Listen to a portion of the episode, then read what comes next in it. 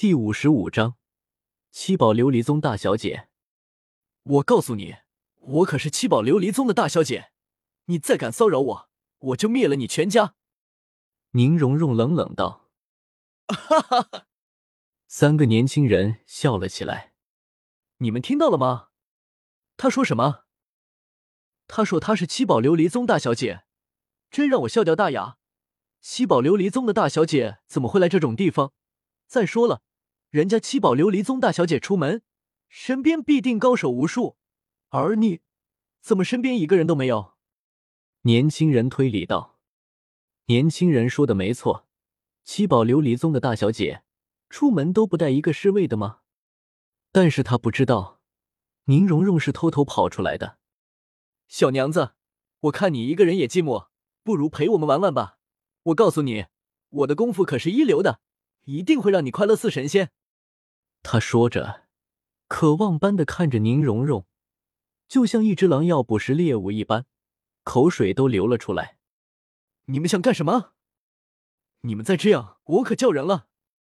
宁荣荣有些慌了，他只是一个辅助系魂师，根本没有攻击力。现目前他又是一个人，怎么可能从这三人手上逃脱？你叫啊！我倒是想看看，在这一带谁敢管我混世小魔王的事。年轻人大声说道：“你知道我们老大是谁吗？他可是巴拉克王国的贵族，在这一带，谁不知道我们杨少爷的厉害？”一个小弟立即说道：“你叫啊！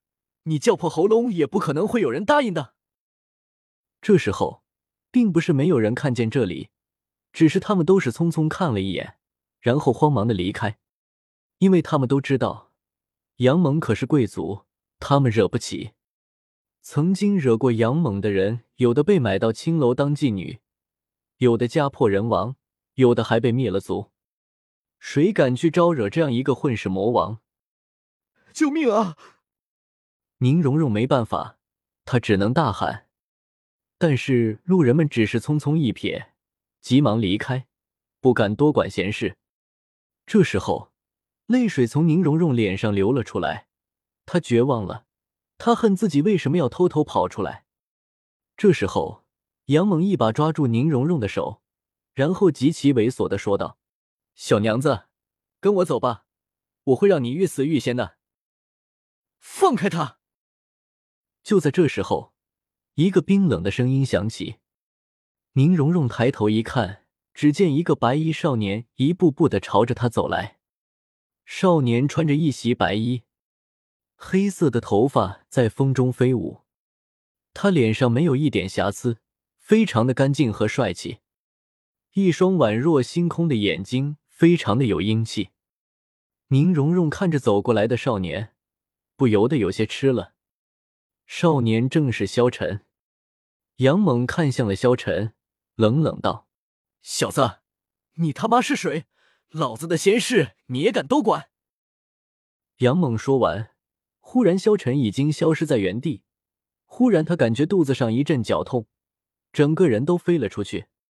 另外两个小弟当然也不能幸免，他们根本没有看见萧晨的身法，直接被萧晨打飞。萧晨一把将宁荣荣拉到自己的身边，宁荣荣的眼睛一直注视的着萧晨的脸。眼中充满了希望。杨猛和他的两个小弟艰难的从地上爬了起来，恶狠狠的看向了萧晨。小子，很好，你竟然敢！他话还没说完，萧晨瞬间又来到他的身边，一只手拧着他的脖子拧了起来，然后往墙上一撞，顿时他感觉眼冒金星，满口的牙齿全部掉了出来，一嘴的血沫子。你，你，你知道我是？不等他说完，萧晨又抓起了他。我管你是谁。萧晨淡淡道：“你要做什么？”杨猛眼中露出极其恐怖的表情。不做什么，只不过见不得你们这么欺负人家小姑娘。萧晨冷冷说着，一脚踢上去，顿时踢在了杨猛的下面。你这么喜欢调戏人家小姑娘，这留着没什么用了。杨猛瞬间飞了出去。这时候，他感受到了无尽的蛋疼，耳边仿佛传来了蛋碎的声音，心中只剩下了淡淡的忧伤。滚吧！萧晨冷冷道。两个手下连忙抓起了地上的杨猛，逃离了这里。这一刻，宁荣荣感动的看着萧晨，眼珠中的泪水在打转。这索托城很危险，你怎么一个人随便在这大街上走啊？萧晨看着小女孩问道。小女孩的年纪和自己差不多大，穿着一套白衣长裙，一双眼睛非常的灵动。那个，谢谢你救了我。宁荣荣连忙道谢道。萧晨救这个小女孩，单纯是因为见到这个小女孩可怜罢了，并没有其他意思。他也不知道这个女孩就是宁荣荣。不用客气，一个人在外面太危险了，你快回去吧。”萧晨淡淡道。这时候，宁荣荣擦干了泪水，站了起来。等他在看救自己的那个少年的时候，他已经不见了。宁荣荣看着街道处，有些失望，还没有问他名字呢。几天之后，城主再度联系了萧晨，说是开办学院的地点选好了。城主给萧晨找了一个城边上的地点，环境比较清幽，后面有一座大山，前面有个小湖，中间有几间大大的宅子，足够他们生活了。这里。完全是一个非常完美的学校，而且也非常的适合居住。萧晨对这个地方非常的满意，看了环境之后，萧晨就决定将这里盘下来，作为他们学院的根据地。萧晨也想好了自己的学院的名字，就叫做银尘学院。银是银龙王的的银，尘是萧晨的尘。虽然名字有些许中二。但是这个名字比较特殊，这将是以后自己和娜儿的根据地。